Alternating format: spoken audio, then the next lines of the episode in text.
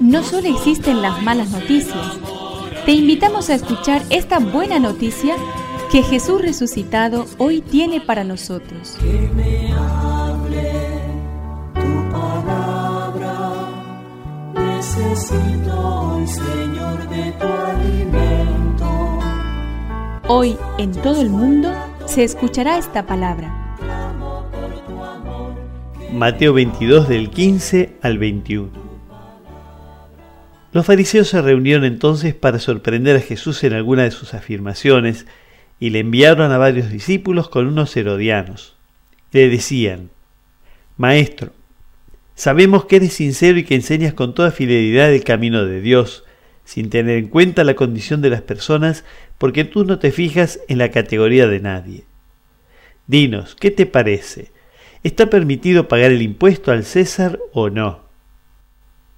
Pero Jesús, conociendo su malicia, les dijo, Hipócritas, ¿por qué me tienden una trampa?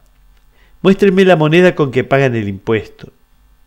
Ellos le presentaron un denario. Y él les preguntó, ¿de quién es esta figura y esta inscripción? Le respondieron del César. Jesús les dijo entonces, den al César lo que es del César y a Dios lo que es de Dios. Que me aliente tu espíritu, necesito que me llenes de valor. Sean sencillos como palomas y astutos como serpientes. Había recomendado una vez Jesús a los suyos. Ahora él mismo se comporta así y con una sagacidad rápida e inteligente deja sin palabras a sus adversarios. Tenían razón cuando le decían, siempre dices la verdad. No te dejas llevar por lo que dice la gente. Su respuesta nos plantea hoy a nosotros un tema grave. ¿Estamos dando a Dios lo que es de Dios?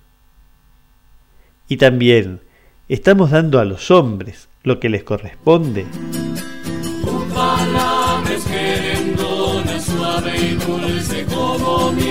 Es una contribución de la parroquia catedral para este año misionero diocesano.